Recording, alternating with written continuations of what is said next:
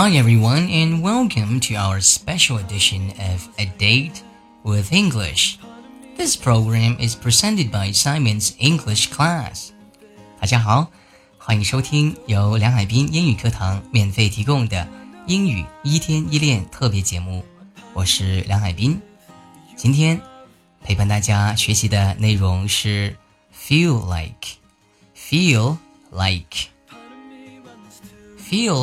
F E E L like L I K E feel like 这两个单词合在一起是一个英语的习语，翻译成中文可以说成想要某物或者是想做某一样事情的意思。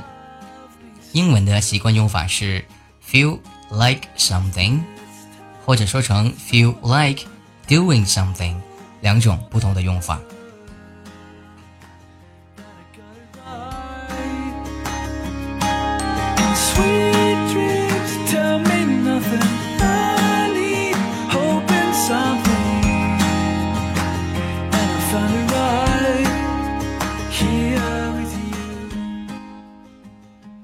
下面呢，我们一起来练习一下第一种用法，feel like something，想要某物。我想喝杯水，I feel like a glass of water. I feel like a glass of water. 注意这里的水的单词应该读成 water，water，water。读慢的时候读成 water，water，但是正常的语速都会读成 water，water。I feel like a glass of water. I feel like a glass of water. 前面有一个连读，like a, like a, like a glass of water. I feel like a glass of water, water, water. 那英国人在发音的时候发成 water。water。那我用英式英文为大家读一下这句话：I feel like a glass of water. I feel like a glass of water. 美式英文我们发成 I feel like a glass of water. I feel like a glass of water. Water, water, water. 好了，大家注意跟读，重复收听这个节目，重复的跟读，直到我们把这个音练准为止。我再为大家朗读一下这个整一句话。I feel like a glass of water. I feel like a glass of water. Water, water, water。听起来呢，好像是的音一样，实际上呢，它又不是那个音，是在 t 和 d 这两个音中间的一个音，是我们在呃发音的过程当中，因为说的非常多，非常熟练。我们的口腔肌肉以及我们的舌头形成了一个很自然的一个音，不要故意发成 water water，这样就很难听了啊。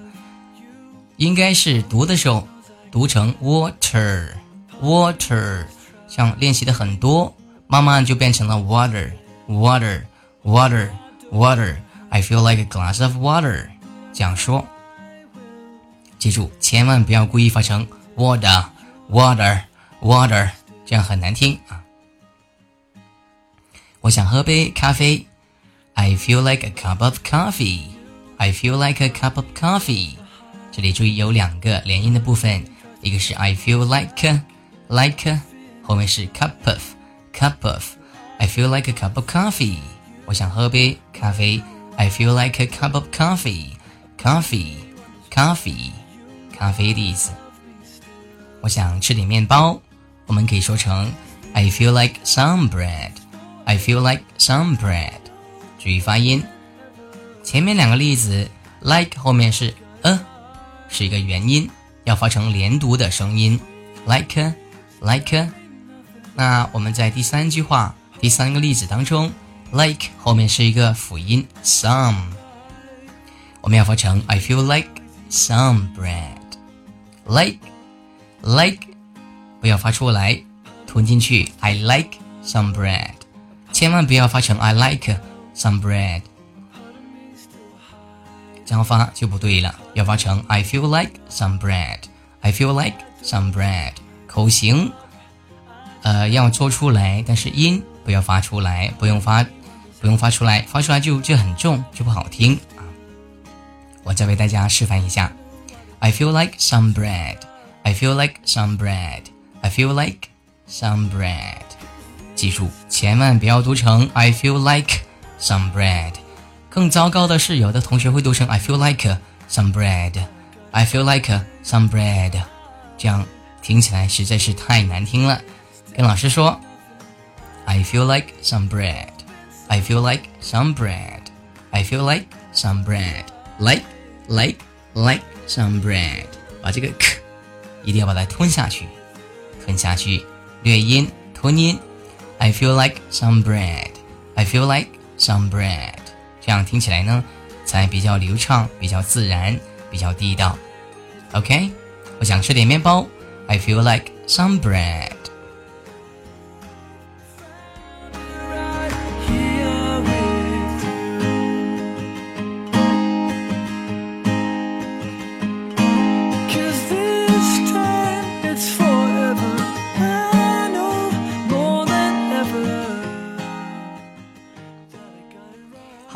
才呢，我们练了 feel like something。想要某物的意思。现在呢，我们练习第二种用法，feel like doing something，想要做某事，right? Feel like doing something。今天我想看部电影，I feel like watching a movie this evening。Feel like watching a movie this evening。Feel like watching，记住一定是 watching， 而不是说成 feel like to watch。I feel like watching a movie this evening. Hey, Charlie, I feel like watching a movie this evening. Do you have time to go with me together? Charlie, 今天我想去看部电影，你有没有时间跟我一起去呢？Charlie, I feel like watching a movie this evening. Do you have time to go with me together? 有没有时间一起去？Do you have time to go together? 可以这样说。好了，feel like watching 想看电影。我想打打篮球。I feel like playing basketball. I feel like playing basketball. 我想打打篮球。Feel like playing basketball. Playing basketball. 这里要说一下发音的问题。Basketball 不要发成 basketball。 Basketball 这样非常的不好听。要发成 basketball，but 这个音呢吞下去，basketball，basketball，不要发成 basketball，basketball，这样说起来呢，像很像是中式英文啊，大家都说是中式英文，听起来呢很多中国的中文的口音在里面。我们要说成 I feel like playing basketball basketball，I feel like playing basketball。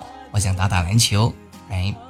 Well, it's Saturday today. I don't have to go to work, so I feel like playing basketball with my friends.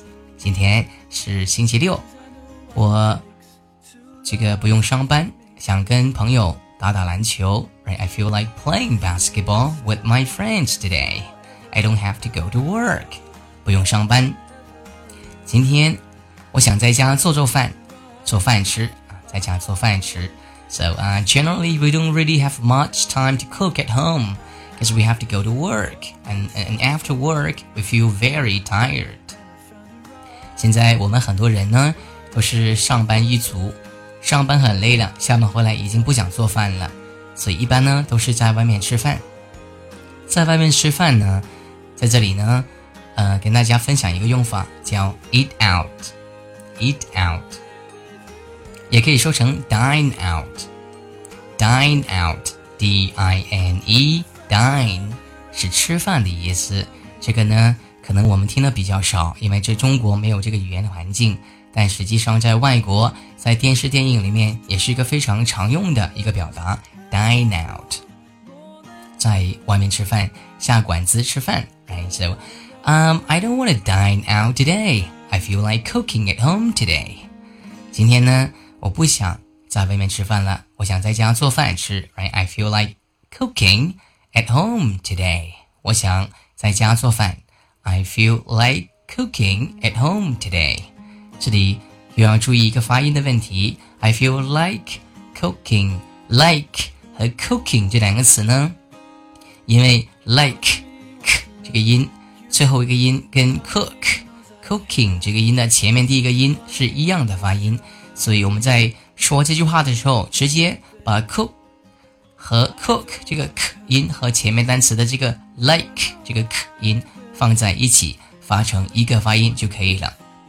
好，现在大家仔细的听我读一遍，然后呢，跟着跟着我说，跟着模仿，一定要把它练熟悉。I feel like cooking at home today. I feel like cooking at home today. 不用说成 I love I like I feel like cooking at home today，这样就读起来有点拗口，因为它有两个音位置和舌位是一样的，发音也一样。如果读成两次的话呢，听起来就很拗口。不要读成 I feel like cooking，我们要读成 I feel like cooking at home today。I feel like cooking, like cooking, like cooking, like cooking. I feel like cooking at home today。一定要重复的练习，重复是学习任何语言，包括英文的关键。好，我再为大家重复一遍。I feel like cooking at home today. I like, sorry, I feel like cooking at home today. I feel like cooking at home today. I feel like cooking at home today. Feel like, feel like, feel like cooking.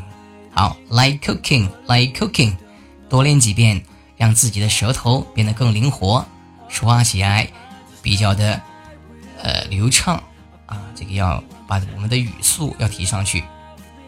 好了，feel like something, feel like doing 两个用法，记住，想要某物或者是想要做某样事情的时候，我们可以说 feel like something, feel like doing something 两个用法。